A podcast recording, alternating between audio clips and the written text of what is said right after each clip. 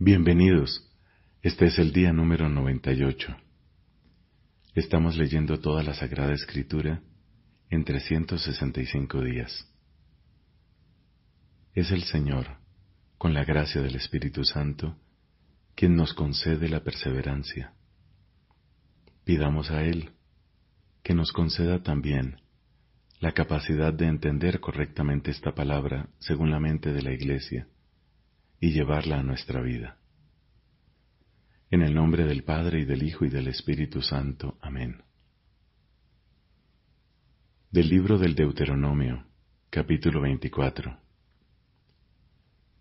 Si un hombre se casa con una mujer, pero después le toma aversión, porque descubre en ella algo que le desagrada, y por eso escribe un acta de divorcio, se la entregará y la despedirá de su casa. Una vez que esté fuera de su casa, si la mujer se desposa con otro, y este último también la rechaza, escribe un acta de divorcio y la despide, o bien muere, su primer marido no podrá volver a tomarla por esposa, puesto que ella ha sido mancillada. Esto sería abominable a los ojos del Señor, y tú no puedes manchar con un pecado la tierra que el Señor tu Dios te da en herencia. Si un hombre acaba de casarse, no saldrá a combatir, ni se le impondrá ninguna otra obligación. Quedará libre por un año para ocuparse de su casa y contentar a la mujer que tomó por esposa. Nadie tomará en prenda un molino de mano, y ni siquiera la piedra movible del molino, porque ello sería tomar en prenda la vida de una persona. Si se descubre que alguien ha raptado a uno de sus hermanos israelitas, sea que lo haya maltratado o que lo haya vendido, el ladrón morirá. Así harás desaparecer el mal de entre ustedes. Cuando se produzcan casos de lepra, cuida muy bien de hacer exactamente lo que les indiquen los sacerdotes levitas, Pongan cuidado en practicar lo que yo les he mandado. Acuérdate de lo que el Señor tu Dios hizo con Miriam durante el viaje, después que ustedes salieron de Egipto. Si prestas algo a tu prójimo, no entres en su casa a retirar la prenda. Quédate afuera mientras el hombre a quien concediste el préstamo te trae la prenda. Y si es una persona de condición humilde, no vayas a dormir con su prenda. Se la entregarás al ponerse el sol, para que pueda acostarse con su ropa. Así Él te bendecirá, y tú habrás realizado una obra de justicia a los ojos del Señor tu Dios.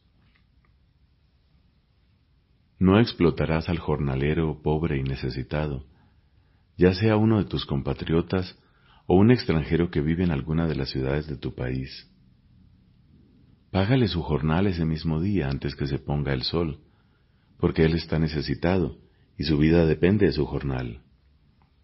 Así no invocará al Señor contra ti y tú no te harás responsable de un pecado. Los padres no morirán por culpa de los hijos, ni los hijos por culpa de los padres. Cada cual morirá por su propio pecado. No conculcarás el derecho del extranjero o del huérfano, ni tomarás en prenda el vestido de la viuda. Recuerda que fuiste esclavo en Egipto y que el Señor tu Dios te rescató de allí. Por eso te ordeno obrar de esta manera. Cuando recojas la cosecha en tu campo, si olvidas en él una gavilla, no vuelvas a buscarla. Será para el extranjero, el huérfano y la viuda, a fin de que el Señor tu Dios te bendiga en todas tus empresas. Cuando sacudas tus olivos, no revisites después las ramas. El resto será para el extranjero, el huérfano y la viuda. Cuando recojas los racimos de tu viña, no vuelvas a buscar lo que haya quedado. Eso será para el extranjero, el huérfano y la viuda. Acuérdate siempre que fuiste esclavo en Egipto. Por eso te ordeno obrar de esta manera. Si entre dos hombres se produce un litigio y ellos acuden a la justicia, se los juzgará y se absolverá al inocente y se condenará al culpable. Si este último merece ser apaleado, el juez lo obligará a tenderse en el suelo y lo hará castigar en su presencia con un número de golpes proporcionados a su culpa. Podrá infligirle hasta cuarenta golpes, pero no más, no sea que castigándolo más de la cuenta, el castigo resulte excesivo y tu hermano quede envilecido a tus ojos. No pondrás bozal al buey que trilla. Si varios hermanos viven juntos y uno de ellos muere sin tener hijos, la mujer del difunto no se casará con un extraño. El hermano del difunto se unirá con ella y cumplirá con su deber de cuñado. El primogénito que de ella nazca perpetuará el nombre del hermano difunto y así su nombre no se borrará de Israel. Pero si el cuñado se niega a tomarla por esposa, ella subirá a la puerta de la ciudad donde están los ancianos y dirá, Mi cuñado se niega a perpetuar en Israel el nombre de su hermano, y no está dispuesto a cumplir en mi favor sus deberes de cuñado. Entonces los ancianos de su ciudad llamarán a ese hombre y le pedirán una explicación. Si él persiste en su negativa diciendo no quiero casarme con ella, su cuñada se acercará a él en presencia de los ancianos, le quitará la sandalia del pie, lo escupirá en la cara y le dirá, Así se debe obrar con el hombre que no edifica la casa de su hermano. Y en adelante se lo apodará en Israel casa del descalzo. Si unos hombres se pelean y la mujer de uno de ellos, para librar a su marido de los golpes del otro, extiende la mano y lo toma por las partes genitales, deberás cortarle la mano sin tenerle compasión. No tendrás en tu bolsa dos pesas, una liviana y otra pesada. No tendrás en tu casa dos medidas, una grande y otra pequeña. Deberás tener una pesa exacta y justa, y también una medida exacta y justa, para gozar de una larga vida en el suelo que el Señor tu Dios te da. Porque Él considera abominable al que procede de esa manera, a cualquiera que comete una injusticia. Recuerda lo que te hizo Amalek cuando ustedes iban por el camino después de que salieron de Egipto, cómo te salió al paso y atacó por la espalda a todos los que se habían quedado a la retaguardia, agotados por el cansancio. Entonces tú estabas fatigado y sin fuerzas, pero él no tuvo temor de Dios. Por eso, cuando el Señor, tu Dios, te libre definitivamente de todos los enemigos que están a tu alrededor, en la tierra que Él te dará en herencia, borrarás de todas partes el recuerdo de Amalek. No lo olvides. Cuando entres en la tierra que el Señor tu Dios te da en herencia, cuando tomes posesión de ella y te establezcas allí, recogerás las primicias de todos los frutos que extraigas de la tierra que te da el Señor tu Dios. Las pondrás en una canasta y las llevarás al lugar elegido por el Señor tu Dios para constituirlo morada de su nombre. Entonces te presentarás al sacerdote que esté en funciones en aquellos días y le dirás, Yo declaro hoy ante el Señor tu Dios que he llegado a la tierra que Él nos dio porque así lo había jurado a nuestros padres. El sacerdote tomará la canasta que tú le entregues, la depositará ante el altar, y tú pronunciarás estas palabras en presencia del Señor tu Dios. Mi padre era un arameo errante que bajó a Egipto y se refugió allí con unos pocos hombres, pero luego se convirtió en una nación grande, fuerte y numerosa. Los egipcios nos maltrataron, nos oprimieron y nos impusieron una dura servidumbre. Entonces pedimos auxilio al Señor, el Dios de nuestros padres, y Él escuchó nuestra voz. Él vio nuestra miseria, nuestro cansancio y nuestra opresión, y nos hizo salir de Egipto con el poder de su mano y la fuerza de su brazo, en medio de un gran terror, de signos y prodigios. Él nos trajo a este lugar y nos dio esta tierra que emana leche y miel.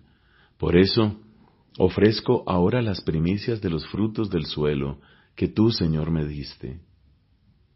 Tú depositarás las primicias ante el Señor tu Dios, y te postrarás ante el Señor tu Dios, te postrarás delante de Él. Luego te regocijarás por todos los bienes que Él te concede, a ti y a tu casa, y también se alegrarán el levita y el extranjero que viven contigo. El tercer año, el año del diezmo, cuando tomes la décima parte de tus cosechas y se la des al levita, al extranjero, al huérfano y a la viuda, a fin de que ellos puedan comer en tus ciudades hasta saciarse, dirás en presencia del Señor tu Dios, Yo saqué de mi casa lo que debía ser consagrado y se lo di al levita, al extranjero, al huérfano y a la viuda, conforme al mandamiento que tú me diste, sin quebrantar ni olvidar ninguno de tus preceptos. No comí nada de eso estando de duelo, no consumí nada en estado de impureza ni lo ofrecí como alimento a un muerto. Obedecí la voz del Señor mi Dios, y obré en todo según lo que tú me ordenaste. Inclínate desde tu santa morada, desde lo alto del cielo, y bendice a tu pueblo Israel, y a la tierra que nos diste, esa tierra que emana leche y miel, como lo habías jurado a nuestros padres. Hoy el Señor tu Dios te ordena practicar estos preceptos y estas leyes, obsérvalas y practícalas con todo tu corazón, con toda tu alma. Hoy tú le has hecho declarar al Señor que Él será tu Dios y que tú, por tu parte, seguirás sus caminos, observarás sus preceptos, sus mandamientos y sus leyes, y escucharás su voz.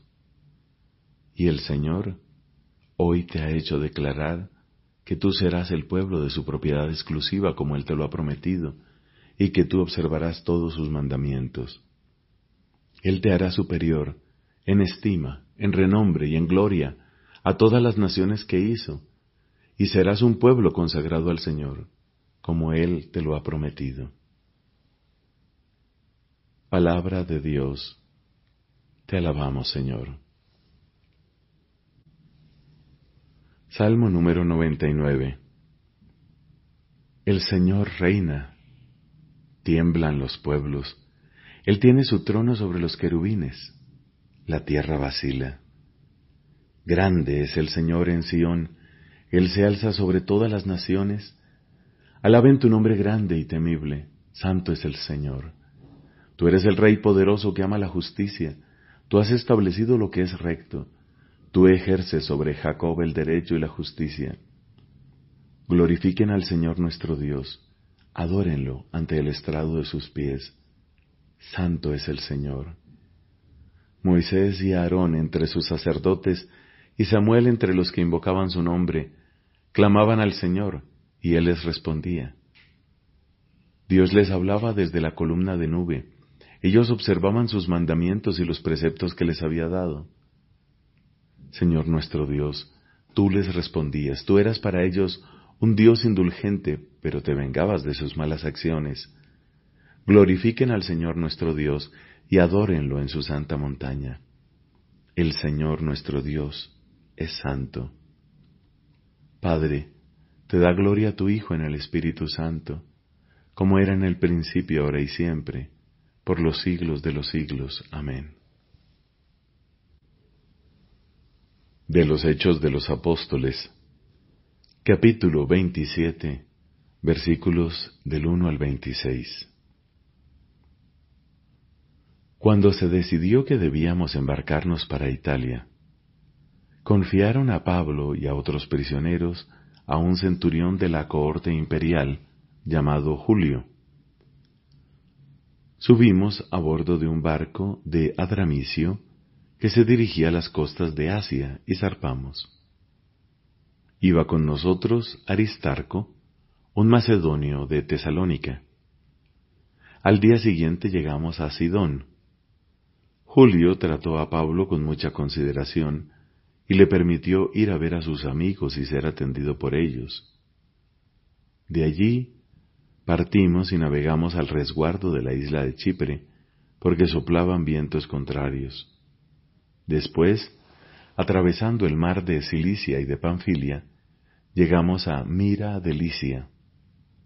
Allí, el centurión encontró un barco alejandrino que iba a zarpar rumbo a Italia y nos hizo embarcar en él. Durante varios días navegamos lentamente y a duras penas llegamos a la altura de Cnido. Como el viento era desfavorable, navegamos al resguardo de la isla de Creta, hacia el cabo Salmoné, y después de haberlo bordeado con gran dificultad, llegamos a un punto llamado Buenos Puertos, cerca de la ciudad de Lacea. Ya había transcurrido bastante tiempo y la navegación se hacía peligrosa porque había pasado la época del ayuno solemne. Entonces Pablo les advirtió, Amigos, veo que la navegación no podrá continuar sin riesgo y sin graves pérdidas, no solo para la carga y el barco, sino también para nuestras propias vidas. Pero el centurión confiaba más en el capitán y en el patrón del barco que en las palabras de Pablo, y como el puerto no se prestaba para invernar, la mayoría opinó que era mejor partir y llegar cuanto antes a Fenice, un puerto de Creta que mira hacia el suroeste y el noroeste, para pasar allí el invierno. En ese preciso momento se levantó una brisa del sur, y creyeron que podrían realizar este proyecto. Zarparon y comenzaron a bordear la isla de Creta. Pero muy pronto se desencadenó un huracán llamado Euraquilón que provenía de la isla. Como el barco no podía resistir el viento, fue arrastrado y nos dejamos llevar a la deriva. Navegando a cubierto de una pequeña isla llamada Cauda, a duras penas conseguimos recoger el bote salvavidas. Después de subirlo, se utilizaron los cables de refuerzo para asegurar el casco de la nave. Luego, por temor de encallar en los bancos de Sirtes, se bajó el ancla dejándola suelta y así navegamos a la deriva. Al día siguiente, como la tormenta todavía arreciaba, los marineros comenzaron a arrojar el cargamento. Al tercer día echaron al agua con sus propias manos los aparejos del barco, desde hacía varios días no se veía ni el sol ni las estrellas, y la tormenta seguía con la misma violencia, de modo que ya habíamos perdido toda esperanza de salvación. Como ya hacía tiempo que no comíamos, Pablo, de pie en medio de todos, les dijo, Amigos, debían haberme hecho caso. Si no hubiéramos partido de Creta, nos hubiéramos ahorrado este riesgo y estas graves pérdidas, de todas maneras, les ruego que tengan valor, porque ninguno de ustedes perecerá, solamente se perderá el barco. Esta noche se me apareció un ángel del Dios al que yo pertenezco y al que sirvo, y me dijo, No temas, Pablo, tú debes comparecer ante el emperador, y Dios te concede la vida de todos los que navegan contigo. Por eso, amigos, tengan valor. Yo confío que Dios cumplirá lo que me ha dicho pero tendremos que encallar contra una isla. Palabra de Dios. Te alabamos, Señor. El agua.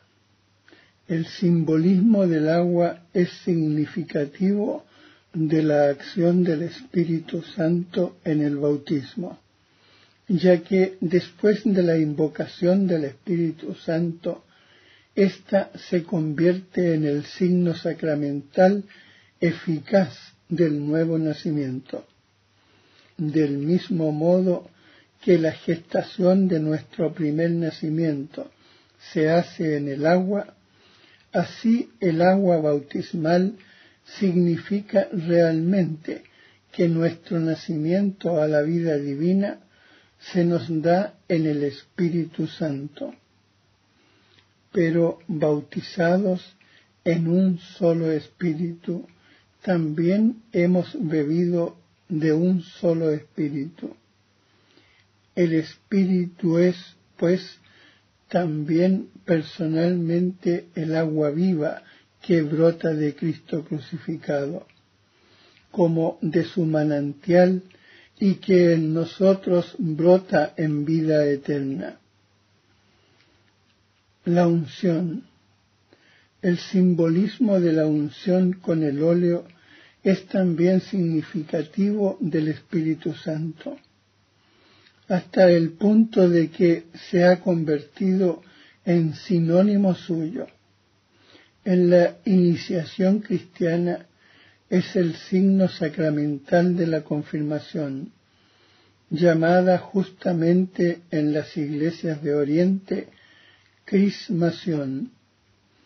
Pero para captar toda la fuerza que tiene, es necesario volver a la unción primera realizada por el Espíritu Santo, la de Jesús. Cristo, Mesías en hebreo, significa ungido del Espíritu de Dios. En la antigua alianza hubo ungidos del Señor de forma eminente el rey David. Pero Jesús es el ungido de Dios de una manera única. La humanidad que el Hijo asume está totalmente ungida por el Espíritu Santo. Jesús es constituido Cristo por el Espíritu Santo la Virgen María concibe a Cristo del Espíritu Santo, quien por medio del ángel lo anuncia como Cristo en su nacimiento, e impulsa a Simeón a ir al templo a ver al Cristo del Señor. Es de quien Cristo está lleno, y cuyo poder emana de Cristo en sus curaciones y en sus acciones salvíficas. Es Él, en fin, quien resucita a Jesús de entre los muertos. Por tanto, constituido plenamente Cristo en su humanidad victoriosa de la muerte, Jesús distribuye profusamente el Espíritu Santo hasta que los santos constituyan en su unión con la humanidad del Hijo de Dios ese hombre perfecto que realiza la plenitud de Cristo, el Cristo total, según la expresión de San Agustín. El fuego. Mientras que el agua significaba el nacimiento y la fecundidad de la vida dada en el Espíritu Santo, el fuego simboliza la energía transformadora de los actos del Espíritu Santo. El profeta Elías, que surgió como el fuego y cuya palabra abrazaba como antorcha, con su oración atrajo el fuego del cielo sobre el sacrificio del Monte Carmelo, figura del fuego del Espíritu Santo que transforma lo que toca. Juan Bautista, que precede al Señor con el Espíritu y el poder de Elías, anuncia a Cristo como el que bautizará en el Espíritu Santo y el fuego espíritu del cual Jesús dirá, he venido a traer fuego sobre la tierra. Y cuánto desearía que ya estuviese encendido en forma de lenguas como de fuego, se posó el Espíritu Santo sobre los discípulos la mañana de Pentecostés y los llenó de él la tradición espiritual conservará este simbolismo del fuego como uno de los más expresivos de la acción del Espíritu Santo. No extingáis el Espíritu. La nube y la luz. Estos dos símbolos son inseparables en las manifestaciones del Espíritu Santo. Desde las teofanías del Antiguo Testamento, la nube unas veces oscura, otras luminosa, revela al Dios vivo y salvador, tendiendo así un velo sobre la trascendencia de su gloria. Con Moisés en la montaña del Sinaí, en la tienda de reunión y durante la marcha por el desierto, con Salomón en la dedicación del templo.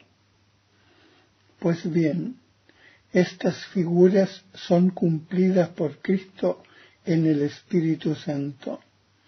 Él es quien desciende sobre la Virgen María y la cubre con su sombra, para que ella conciba y dé a luz a Jesús.